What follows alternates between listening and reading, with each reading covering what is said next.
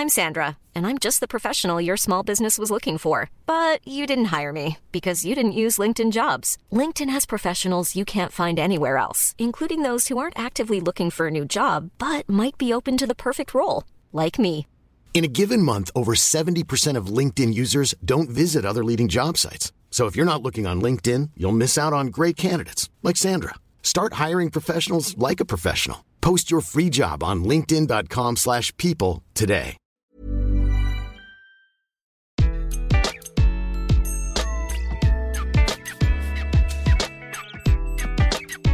Bonjour, je suis Gaël Châtelain-Berry, bienvenue sur mon podcast Happy Work édition spéciale. Pour cet épisode, je reçois Franck Monsoré, le country manager France de Uber for Business. Dans cet épisode, nous allons parler de congé paternité, de télétravail, d'égalité femmes-hommes, de solidarité, de lien social et de beaucoup, beaucoup d'autres choses.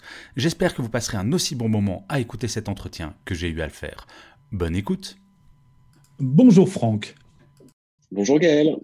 Alors, aujourd'hui, Épisode exceptionnel aujourd'hui puisque je vous reçois, Franck, vous êtes country manager de Uber for Business, mais exceptionnel du fait de la qualité de l'invité, ce que l'on va voir plus tard, mais également puisqu'il s'agit d'une interview sponsorisée. Et je dois bien avouer que j'ai été très surpris que Uber me contacte, moi, le spécialiste du bien-être au travail, pour vous interviewer, Franck. Et oui, moi aussi, je suis victime de certains médias et je n'associais pas forcément la marque Uber à la notion de bien-être au travail. Et en préparant cette interview, j'ai réalisé que c'est pas mal de creuser les questions parce que j'étais bien loin du compte, comme nous allons le voir pendant cet entretien. Alors Franck, comme d'habitude, je vais commencer cet entretien en vous présentant. Avant d'arriver chez Uber, vous étiez directeur général d'Outbrain pour la région Europe du Sud, en charge du développement commercial de KiwiGo, et vous êtes passé chez Énergie, ce qui nous fait un point commun, puisque nous aurions presque pu nous y croiser lorsque j'en étais le directeur général adjoint. Cela s'est joué, je crois, à quelques mois, mais il aura fallu attendre quelques années pour que nous nous rencontrions. Alors, comme je le disais en introduction, je n'associe pas forcément bien-être au travail avec la marque Uber. Vous, Franck, première question, est-ce que vous avez constaté une différence d'approche de ce bien-être dans une entreprise américaine versus une entreprise française comme Énergie, par exemple? Oui, alors en effet, c'est deux mondes différents. On a, après, les, les, époques ont changé, évidemment, puisque quand je travaillais chez Énergie et qu'on a failli se croiser, c'était euh, il y a quasiment une quinzaine d'années, donc les choses ont bien changé depuis. Mais c'est vrai que les réflexes sont, différents. Je pense que c'est aussi lié à la, taille du pays. Les États-Unis, c'est un très grand pays. Euh, les gens ont l'habitude de travailler à distance. Donc, ils ont mis en place des règles de télétravail euh, assez, assez tôt, très tôt, de fait, euh, de fait de la géographie du pays. Il y a une communication qui est très directe aussi dans les entreprises américaines, beaucoup plus directe que dans les entreprises françaises. Donc, donc voilà, donc on va, on va observer un petit peu ces différences par rapport à, à d'autres entreprises. Et voilà, évidemment, au-delà d'être une entreprise américaine, c'est une entreprise technologique. Euh, donc, les entreprises technologiques, il y a beaucoup d'outils, il y a beaucoup de process euh, qui permettent de travailler d'un peu de n'importe où. Euh, même si la présence au, bureau est, importante, on pourra peut-être en, reparler plus tard. Bien sûr, alors justement, c'est intéressant que vous parliez de, technologie parce que la référence absolue, en tout cas à l'origine du bien-être au travail, c'est Google pour beaucoup, beaucoup de salariés.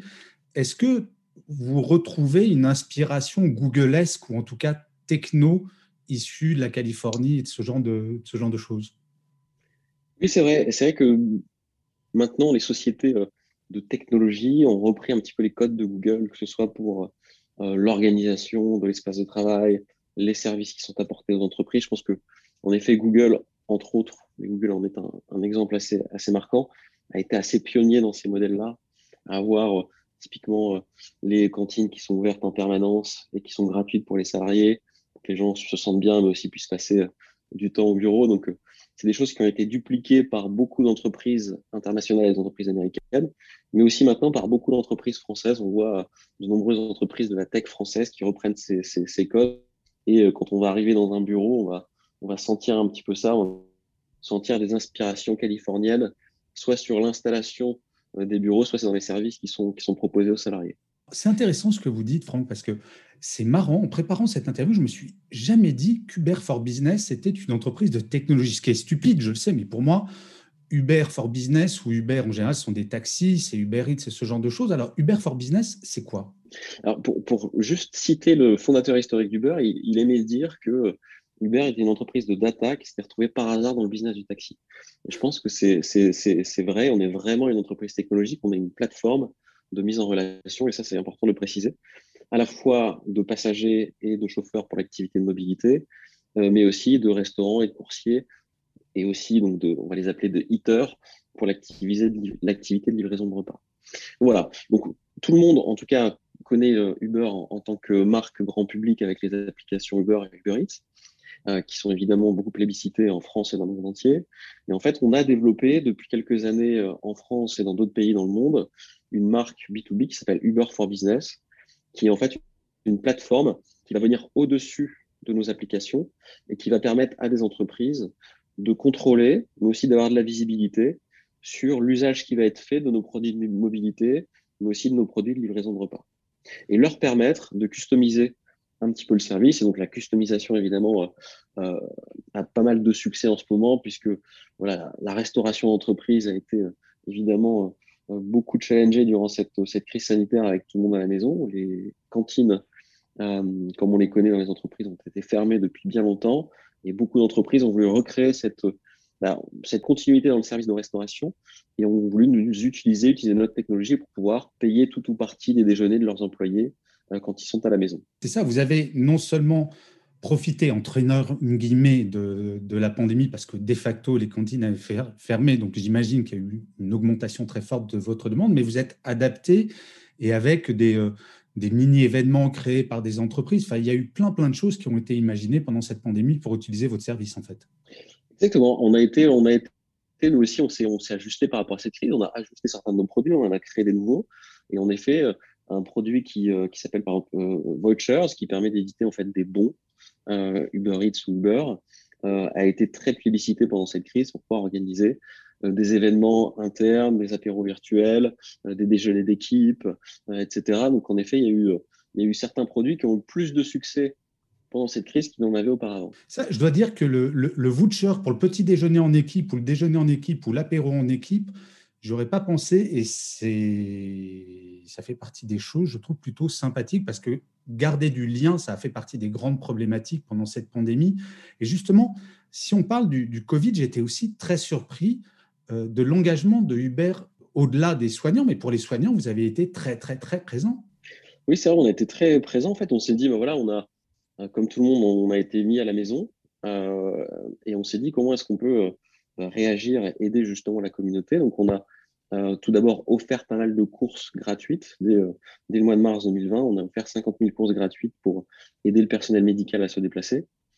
On a aussi créé en parallèle une option euh, qui s'appelait donc Uber Medics, sur lequel en fait on avait supprimé tout simplement les 25% que nous prenons sur les courses, donc sur lesquels en fait on ne gagnait pas d'argent, simplement les chauffeurs étaient rémunérés comme une course normale.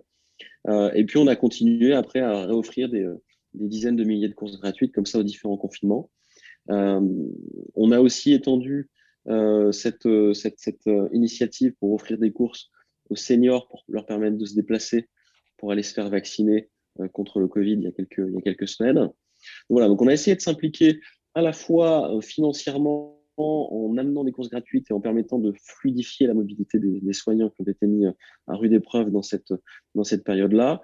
Et puis, on a aussi, de l'autre côté, puisqu'on a un rôle à jouer là-dessus, augmenter le niveau de sécurité, on va dire sanitaire, sur nos services, en finançant des masques, des parois de séparation, des lingettes pour les chauffeurs, mais aussi en, allant plus loin en, utilisant la technologie pour typiquement détecter les, le port du masque euh, pour, pour nos chauffeurs, pour pouvoir commencer une, session. Donc voilà, donc à la fois un investissement à la fois financier, mais aussi un investissement techno pour euh, bah, ajuster notre service à, la nouvelle norme. Moi, je trouve ça vraiment très bien quand il y a, des marques et des entreprises qui s'engagent pour euh, réagir à court terme. Mais je voudrais changer de sujet. Il y a un sujet qui me tient particulièrement à cœur, qui est le sujet de l'égalité femmes-hommes en entreprise. Et je crois que Uber, enfin, je crois, pour avoir préparé cette, euh, cette interview. Je sais que vous avez un vrai engagement sur ces sujets-là également. Oui, c'est vrai qu'on est, très engagé sur ce sujet-là. Euh, ça fait vraiment partie de, la culture d'entreprise où euh, la diversité et l'inclusion en fait sont vraiment à partie de notre, stratégie d'entreprise. Donc il y a beaucoup d'actions qui ont été mises en place sur, ces dernières années et c'est vrai qu'on était bah, ravis d'obtenir la note de 99 sur 100 sur l'index égalité femmes-hommes cette année, ce qui était pour nous un, gros achievement. Euh, on a aussi obtenu la note maximale liées aux, augmentations autour de maternité, qui est un critère aussi important, tout comme sur les 10 plus hauts salaires de l'entreprise, puisque 5 sont des femmes et 5 sont des hommes. Donc voilà, on et on, a intégré aussi des nouveaux process dans nos, nos process de recrutement. Donc, on applique la règle Mansfield qui exige que 30% des candidats envisagés pour un, emploi une promotion ou même des mouvements horizontaux au sein, de l'entreprise soient identifiés comme historiquement, je précise, sous-représentés. Euh, donc voilà, donc pas mal de pas mal de choses qui ont été évoluées, un gros investissement euh, humain avec des équipes en interne, mais aussi des, des vrais changements dans les process au sein de l'entreprise. Et un sujet dont vous n'avez pas parlé, mais qui m'a pas étonné, mais en tout cas, je trouve ça très bien. Non seulement vous avez une approche spécifique pour les parents, mais également pour les aidants. C'est-à-dire que j'ai le sentiment que chez Uber for Business et Uber en général, vous n'essayez pas de considérer la politique RH comme une globalité, la même chose pour tout le monde, mais au contraire de faire du super sur mesure. Absolument, c'est euh, vraiment ajusté, euh, c'est du super sur mesure. Euh, je pense que c'est assez, assez clé aussi de faire vraiment du super du sur mesure quand on est une boîte internationale euh, qui est très très implanté dans, le, dans, la vie des, dans la vie des gens. C'est-à-dire que euh, on a tous des histoires à raconter avec Uber ou avec Uber Eats. C'est dans, notre téléphone, c'est dans notre poche tous les jours. Et donc, il y a cette proximité-là. Et en fait, on a quand même une nécessité sur tout ce qu'on fait d'être hyper, d'être beaucoup sur la proximité, de s'ajuster, de faire vraiment du, euh, faire vraiment du local. Mais question très personnelle, Franck, vous, en tant que dirigeant, est-ce que parfois vous n'avez pas envie de vous dire pourquoi je suis né au 21e siècle? Au 20e siècle, c'était quand même plus simple. Tout le monde était logé à la même enseigne et on ne s'embêtait pas à savoir est-ce que tel, un tel a telle situation, etc. etc. Est-ce que parfois vous ne dites pas je suis pas né au bon siècle? Non, je ne me dis pas ça parce que je me dis que voilà, on est, on est en train de construire un petit peu le, le, monde de demain. Il y avait des inégalités et je pense que c'est plutôt aller dans le, dans le sens de l'histoire qui d'essayer de, de régler ces inégalités et de mettre en place en fait des règles qui vont nous assurer euh, que les choses vont être faites correctement, puisque voilà, c'est quand même beaucoup de, beaucoup de bon sens derrière tout ça. Et mis à part le télétravail, parce que ça, je pense que c'est euh, tout le monde est d'accord sur ce sujet, mais quelles sont les traces que la pandémie va laisser dans le monde de l'entreprise selon vous, euh, au-delà de votre activité, ou même d'ailleurs pour votre activité, si vous voulez en parler? Ouais. Bah, alors, pour, comme, toutes, les, toutes les crises, parce que c'était d'abord une crise sanitaire et puis évidemment c'est devenu une crise économique, toutes les crises sont euh, des vrais accélérateurs de changement. Hmm. Donc, vous parliez du télétravail, c'était déjà en lame de fond, quelque chose qui s'installait de plus en plus dans les entreprises. Évidemment, ça a été un accélérateur. Pour citer ce qui se passe chez Uber, typiquement, on était en une journée de télétravail autorisé avant le Covid été annoncé, on passe maintenant en deux jours. Euh, et ça a, été, ça, a été, ça, a été, ça a été mis en place dans tous les pays. Voilà, donc il y a des changements et des entreprises qui vont évidemment plus loin et qui ont dit voilà, on peut, euh, tout le monde peut être en 100% remote pour ceux qui souhaitent. Et je crois que pour ça, congé paternité, vous allez au-delà aussi. Pour congé paternité, en effet, l'entreprise est, est, assez généreuse puisque euh, on, on, offre quatre mois de congé paternité au, papa, ce qui est ce qui est très généreux et ce qui est assez exceptionnel pour, pour l'avoir connu cette année. C'est euh, une, chance, une chance incroyable de pouvoir s'arrêter comme ça dans une entreprise qui va à 300 à l'heure, de pouvoir tout laisser et revenir quelques mois plus tard euh, pour profiter d'un instant euh, évidemment qui est très précieux et, et sur lequel en généralement on n'a pas suffisamment de temps, je dirais, pour bien en profiter. Mais ça, je trouve ça assez extraordinaire parce que vous dirigez une filiale importante de Uber, euh, sans trahir de grands secrets sur votre vie personnelle, vous venez d'être papa et on a repoussé cette interview pour que vous reveniez de votre congé de paternité. Et vous avez jamais subi de pression de la part de votre direction pour dire non, mais attends, tu es dirigeant quand même, euh, maintenant tu rentres? Non, c'est vraiment quelque chose qui, euh, qui est vraiment dans les mœurs. C'est un peu play hard, enfin work hard, play hard. Hein. c'est un peu les, les, les modos dans, dans, certaines entreprises. et en fait, c'est quelque chose qui est très déculpabilisé. Euh, et qui, euh, qui, euh, qui est vraiment utilisé et pris par tout le monde au sein de l'entreprise. Voilà.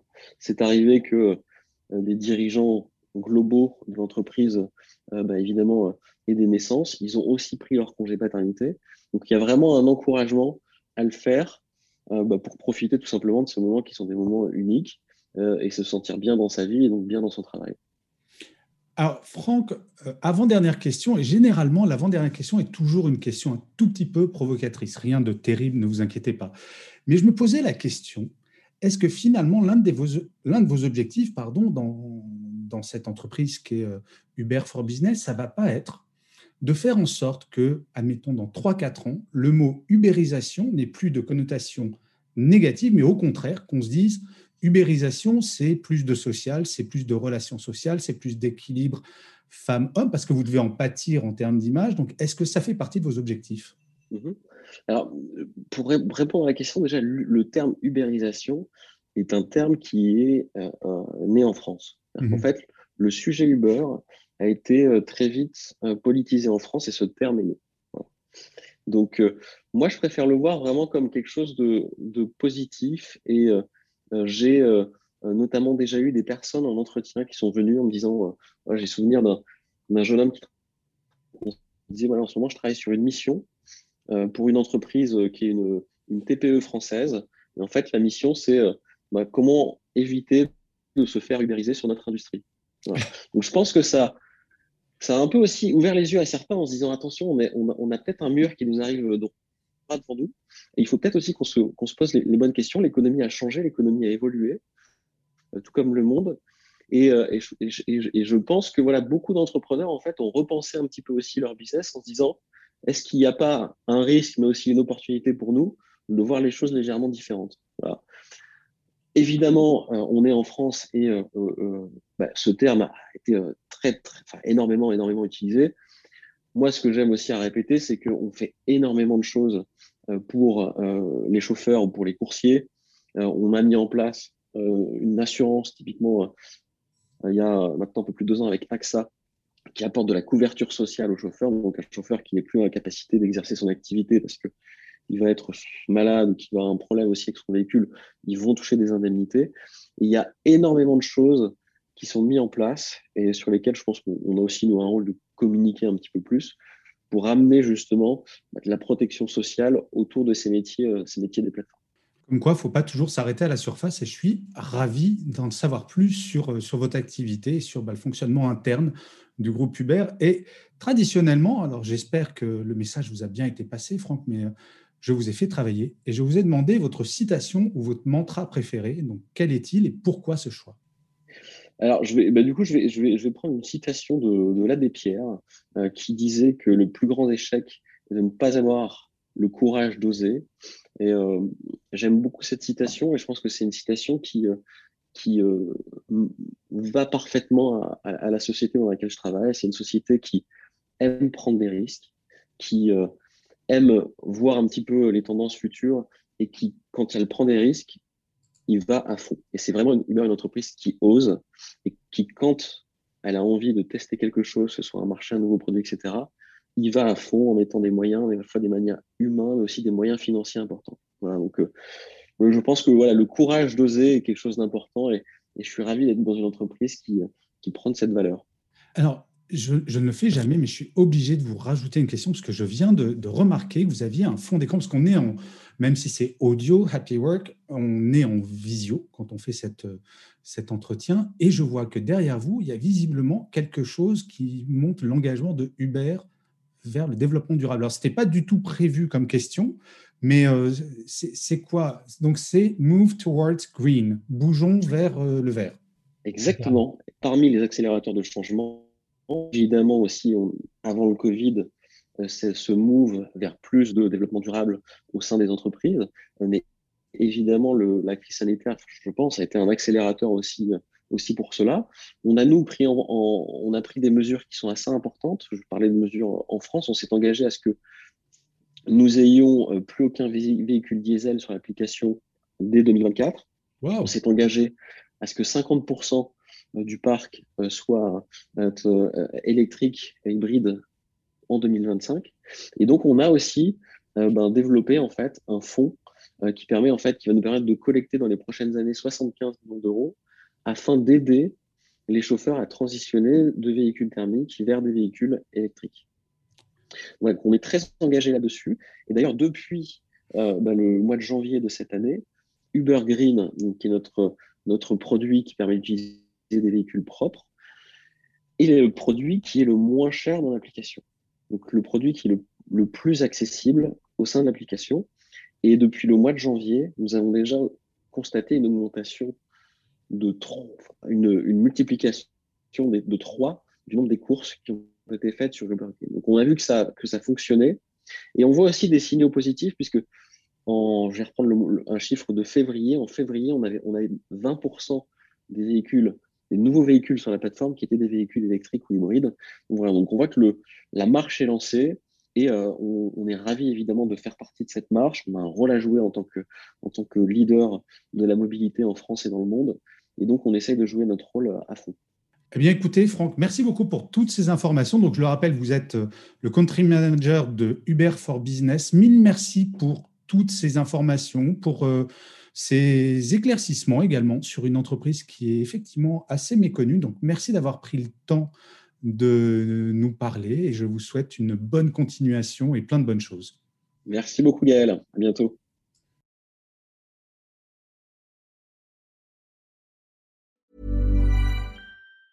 Mom deserves the best, and there's no better place to shop for Mother's Day than Whole Foods Market. They're your destination for unbeatable savings, from premium gifts to show-stopping flowers and irresistible desserts. Start by saving 33% with Prime on all body care and candles. Then get a 15-stem bunch of tulips for just $9.99 each with Prime. Round out Mom's menu with festive rosé, irresistible berry chantilly cake, and more special treats. Come celebrate Mother's Day at Whole Foods Market.